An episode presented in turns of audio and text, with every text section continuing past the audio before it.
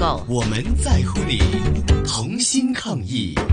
星子金广场，防疫 Go Go Go！防疫 Go Go Go，冇錯啦，我們做好防疫嘅措施，唔好俾佢停啊吓。不過咧就停咗學，停咗課啦。咁就，但我哋就唔停，停呃課不停學停課不停學，哦冇錯咁啊吓。好，停課不停學咧，就好多小朋友就喺屋企啦。咁喺屋企咧混得耐咧，自不然就有啲情緒上嘅呢個問題出會現發啦蚊。疹嘅，係啊，會發掹疹㗎，人都係咁樣㗎啦，係咪？唔止如果小朋友嘅，大人都大人都會會㗎，係啊，大人都會㗎。不過我哋今日講咗小朋友先啦，咁小朋友發脾氣點算好呢？今日就為大家請嚟咗臨床心理學家李志群博士。係，Hello，Dr. Lee 你好啊。 Hello，大家好。係啊，就想問啦，小朋友喺屋企混得太耐發脾氣，通常會點處理呢？通常佢哋會點樣發脾氣嘅呢？有啲咩症狀出嚟 呢？吓、咁啊，睇下年紀啦，嗯咁、有呃誒唔同階段嘅小朋友啦，可能佢哋嗰個發脾氣嘅情況都唔同嘅。係，咁舉個例子，可能係幼稚園嘅小朋友啦，咁可嗯能佢哋表達得比較艱難艱難少少嘅，嗯咁，可能有陣時就會喺個身體嘅症狀裏邊去出現啦。係譬如可能佢哋會有一啲誒、呃平時做到嘅嘢，佢哋做唔到，譬如可能自己唔食飯啦，嗯，又或者有陣時會賴下尿啊咁樣樣。哦，因為有時候可能佢哋未必表達得好好啊。係咁，啊有陣時可能會誒掉嘢啊，或者係即係喐手喐腳啊咁樣樣，嗯咁佢哋即係唔識得講自己，佢會掹整啊、嬲啊，或者控制唔到，或者緊張，佢哋唔識講嘅嗯，嚇。咁啊而即係譬如可能小學階段嘅小朋友咧，可能係佢哋就會相對地比較上嗯，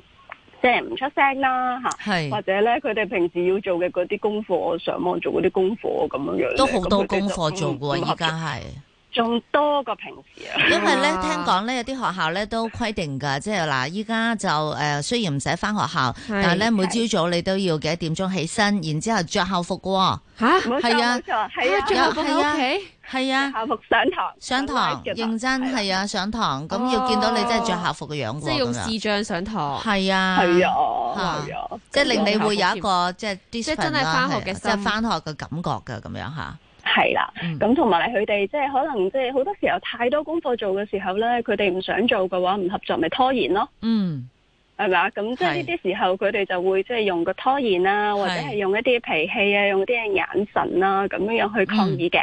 咁我聽啊到 Doctor Lee 講咧，我就發現咧，其實咧我哋成日話發脾氣咧，就一定係大嗯聲嗌啊，或者係掟嘢啊，或者係好好好粗暴啊咁啊。原來唔唔一定嘅喎，佢唔出聲，一定㗎，我唔出聲係真係啊發脾氣㗎係啦佢唔出聲啊，佢發吽豆，黑面咯，佢啊黑邊面啦，掘住你。係啦，都係發緊脾氣嘅喎。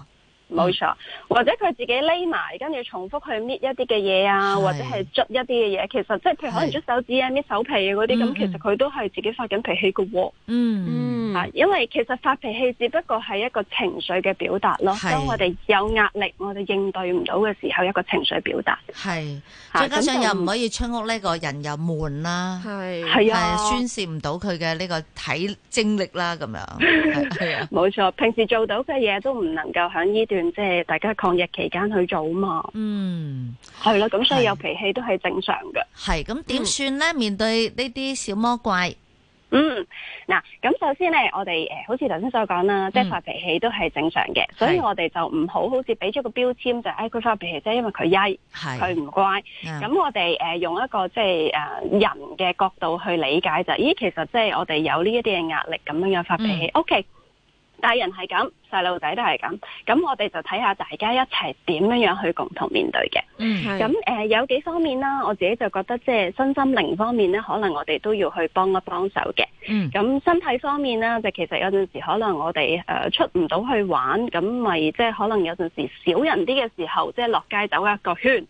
嗯，跟住就翻屋企啦，咩都唔好掂咁樣嚇。咁又或者喺屋企咧，其實我哋都可以做一啲簡單嘅伸展運動啊，嗯或者係即係誒即係走嚟走去啊，或者原地踏步啊咁樣樣。咁即係俾小朋友可以有一個活動，有一個喐動嘅一個時間咁樣樣嘅。嗯即係點都咁要另俾佢放下電先啊係咪？係啊啦，其實大人都要啦，我哋自己即係唔伸展下、唔喐下咧，即係可能年紀都大啦，我自己、啊嗯即係會周身會都 嗯會有啲骨痛啊咁樣樣嘅嚇。嗯咁、另外就係其實如果身體方面，譬如有陣時可能又沖個涼，嗯其實都可以教小朋友就係沖涼嘅時候享受當刻嘅時間。啊，即係俾啲時間浸下浴啊，咁如果有啲有牛仔玩下，有可能係有浴缸嘅話係啊嚇，係玩下啦，或者有個水浴啊盤咁樣，係係啦，揾個花灑，即係誒揾個花灑用啲水去，即係令到自己嘅身體係可以去 relax 下、放鬆下，都係好嘅喎。啊嗯，着住係啦泳衣添啊，仲要可以哦都 好扮喎下自己出咗 去啊扮玩下。自己去咗游水。其實呢啲角色扮演都可以嗯玩下噶，我哋着下泳衣喺個即係沖涼房嗰度啊，扮我哋去沙灘去係玩。嗯係咁其實小朋友已經好開心噶啦，嗯你着泳衣嗰下都好開心噶啦。係咦，咁如果跟住小攞朋埋啲友，控制，嗯嗯，，如果小朋友係已經發緊敏陣啊，咁其實呢個時候父母應該係由得佢俾佢自己玩好啲啊，定嗯係咧要父母同佢一齊玩好啲咧？嗱，如果小朋友自己本身都響即係發緊等緊嘅，咁我哋心理方面咧，我哋都可以先誒、呃即係睇下自己個狀態。如果嗯咧自己都係比較掹整啲，或者對佢發掹整咧，我哋有一個大嘅反應嘅。嗯咁、我哋就唔好即係同佢一齊咧，即係衝撞啦，係咪？嗯咁可能我哋先處理咗自己先，自己行開幾下，即係保障咗小朋友安全咧，我哋就自己行開一陣嚇。係咁其實嗰個時間咧好緊要嘅，就俾自己同埋俾小朋友咧暫停一下，嗯嗯，然後過一個冷河咁樣樣咧，先至係再重新去面對同埋聯繫嘅。咁如果係小朋友即係自己嗰個情緒都叫做 O K 嘅，咁我哋就有小朋友咧喺嗰度咧就係、安全情況底下咧，有佢有少少脾氣啦。係咁同時間咧，我哋就自己坐喺度，可能係即係自己誒腳踏實地啦，係感覺下自己嘅身體有幾嬲 先，係感覺下自嗯己望住佢，其實佢有幾痛苦啊，係，即係有幾辛苦啊，喺呢個防疫期間。嗯咁然後可以嘅話咧，就係即係你慢慢去即係俾自己調節嘅呼吸啦。其實小朋友咧見到你去咁冷靜去面對咧，嗯小朋友已經會好好多嘅。係冇錯。嗯我記得我自己誒呃阿仔細個嗰陣時咧，佢都會發脾氣噶嘛。咁我就